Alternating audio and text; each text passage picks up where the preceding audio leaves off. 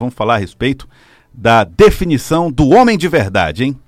Se a pergunta fosse feita há alguns anos, o que é que define um homem de verdade? A resposta certamente ia envolver valorização da heterossexualidade, agressividade, força física, status financeiro, né, ter grana no bolso e também status sexual.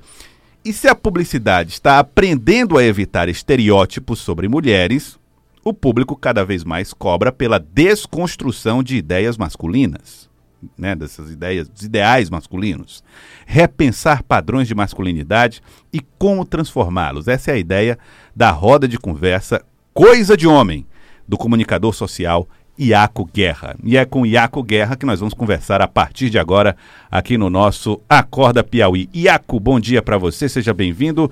É, estamos atrás dessa redefinição o que é o homem de verdade? Bom dia, Joelson. Bom dia, Zózimo. Bom dia a todos os ouvintes da Rádio Cidade Verde. Bom, a gente percebe que é latente, é urgente, é necessário a gente começar a discutir sobre o que é ser homem de verdade, né? O que é ser, o que é a masculinidade e a gente vem justamente tentando trocar esse termo masculinidade por masculinidades, entendendo que esse perfil, essa caixinha com esses rótulos que você citou, né, do homem que é machão, que é provedor, que é agressivo, que fala grosso, é uma caixinha que ela vai lapidar e podar um número é, incontável aí de homens, né, que não vão conseguir se encaixar e que vão passar uma infância, uma adolescência, uma vida adulta e às vezes uma vida inteira tentando se encaixar de uma forma muito aflitiva, muito angustiante. E a gente também percebe isso gera, que... Isso gera traumas e consequências, é isso que você está dizendo, né? Com certeza. A gente está falando que hoje a sociedade ela ainda é opressora para o homem porque o homem ele cresce acreditando que ele tem que, que se encaixar nesse padrão. Uhum. Uma pesquisa feita aí com mais de 40 mil homens né, mostrou que, que 7 a cada 10 homens eh, foram ensinados durante a infância e adolescência a não expressarem vulnerabilidade. Né? Homem não chora? Homem não chora. Inclusive, no último encontro, a gente fez essa pergunta. Né? Quantos tinham escutado que do pai ou, ou da mãe em casa que era para engolir o choro ou que homem não chorava? E assim, a maioria absoluta levantou a mão. Uhum. Então, a gente fala que a sociedade de hoje ela ainda é opressora para o homem por conta disso, e isso vai fazendo com que o, o homem cresça sem, sem um mínimo de familiarização com as próprias emoções e sentimentos, já que cresce sendo ensinado que não é um assunto para ele. Agora, o senhor, você acaba, Iaco, é, colocando nas mãos dos pais um, um outro drama. Como lidar com isso? Como cuidar disso? Que eu estamos falando a primeira que é, é sobre a perspectiva da criação, né? Como é que como é que como é que se cria um jovem uh, dentro desses padrões? Bom, então, uma coisa que eu escutei do meu próprio pai que a gente que eles eles deram o que eles tinham, né? O que uhum. eles receberam. Então, se a gente tem aí um, um, um, seio familiar em que não houve, não tem um, um histórico de, de educação emocional, que eu acho uhum. que é muito raro isso acontecer, é muito vem do senso comum, dificilmente essa criança, esse adolescente vai ter referência né, de como lidar com as próprias emoções, como lidar com os próprios sentimentos e expressar isso de uma forma saudável e segura para ele e para as pessoas ao redor.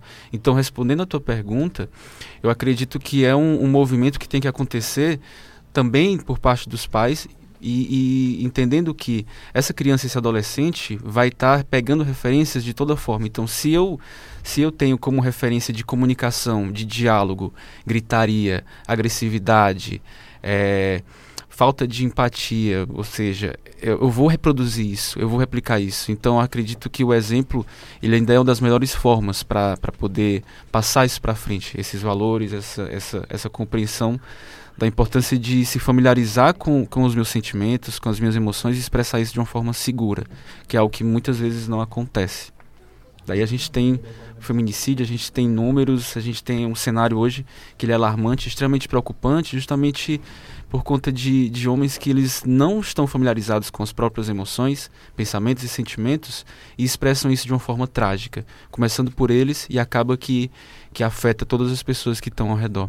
Então essa visão que você está colocando aqui, que está propondo, ela também vai é, se encaixar é, na, nesse cuidado ou então nessa exigência que tem do outro lado, da, do lado da mulher, de que os homens não estão respeitando seus espaços e etc. E resulta nessas agressões e crimes e desrespeito, etc. Isso. É, existe um método no nosso no nosso o, o homem como diria o Pepeu Gomes um homem masculino e feminino que sabe masculino no sentido de saber entender o lado da mulher também sim e de entender a própria vulnerabilidade você lembra João da, da música ser um homem feminino não fere o meu lado masculino. Muito né? bem, é, é, isso mesmo. É, é, exata, é exatamente isso. E tá uhum. tudo bem, sabe? É entender que tá tudo bem para o homem falar sobre sentimento, tá tudo bem falar que o homem pode chorar, tá tudo bem se colocar de uma forma uhum. vulnerável.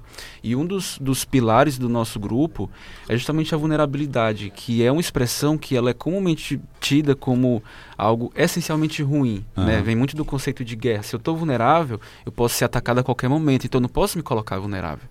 Mas trazendo para esse contexto hoje, vulnerabilidade essencial. Mas nós não estamos numa guerra, não? Hoje? A gente está sempre numa guerra, mas. É. Temos que estar sempre armados, né? mas a gente precisa se colocar vulnerável. Essa mesma pesquisa mostra que somente 3 a cada 10 homens têm o hábito de conversar sobre medo, sobre insegurança. Uhum.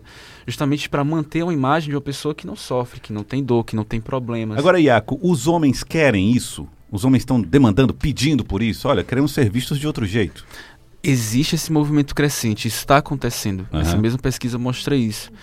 Porque, e é algo que a gente tenta trabalhar isso, tanto que no grupo a gente recebe muitas pessoas interessadas, a gente recebe muitos, muitos homens que querem participar e ainda existe o receio. Tanto que muitos homens vão, ficam calados no começo, depois já começam a ficar mais à vontade para falar, que é a questão da vulnerabilidade, né? Porque enquanto eu me fecho no lugar de de não vulnerabilidade, não consigo olhar para questões que eu preciso é, melhorar, que eu preciso ajustar. É, a mesma ideia de um, se você não admite que você tem um problema de saúde, você nunca vai procurar um médico. E se você vai no médico e você vai tá morrendo de dor de cabeça e você não fala para o médico, ele não vai fazer nada. Então a gente está mostrando que esses são espaços seguros onde você pode falar sobre insegurança, sobre medo, sobre aflições e também sobre qualidades. Estamos conversando com o comunicador social Iaco Guerra, que idealiza o projeto Coisa de Homem. O, o Coisa de Homem que é uma roda de conversa. Agora, Iaco, vamos agora para o ambiente onde o homem é provedor. O camarada casou, tem filhos e tudo mais. Não existe uma, entre aspas, uma pressão da esposa, dos filhos, dele próprio, de que o homem provedor é um homem que segura a barra. Essa ideia é nociva, então? Também ela pode se encaixar aí nesse, nessa, no que a gente também chama de masculinidade tóxica, né? Porque você imagina você sentir essa pressão e essa obrigação de que você e só você é, deve prover. Porque pode sim, pode ser que você seja um homem, que você faça questão e que você goste mesmo de ser um provedor, mas que você possa fazer isso de uma forma que não pode, é, é, que não vá podar a, a, o direito da mulher também de prover, caso ela queira. E a, a, toxicidade ela vai acontecer aí, quando eu vou privar a mulher, por exemplo, dela também ser provedora. Porque isso, de certa forma, poderia ameaçar a minha. A minha é, a minha imagem de machão, de, de machão. De provedor. E, e, tem outra coisa também, viu, Iaco? É a ideia de que, ah, olha, a, a divisão de tarefas. Olha, também como eu sou provedor, então a, o cuidado com os filhos é com você. A lição de casa é com você. A, o, cuida, o varrer a, a, casa é com você. Esse, isso também é outra questão, né? Cada vez mais eu tenho visto os homens assumindo esses papéis que no passado eram dedicados, entre aspas, às mulheres, né? Sim. E, e, isso, isso vem mudando. E como eu falei, pode ser que, que tenha um, uma estrutura familiar, uma estrutura ali de, de pessoas que vivem juntas que conseguem se entender de certa forma que a divisão de tarefas é feita, mas é muito importante um, um, uma metodologia que a gente usa muito nos nossos encontros é a comunicação não violenta, que ela entende que todos nós temos necessidades, todos nós temos necessidades que elas não é só minha, não é só sua, todos temos necessidade de compreensão, de acolhimento, de apoio.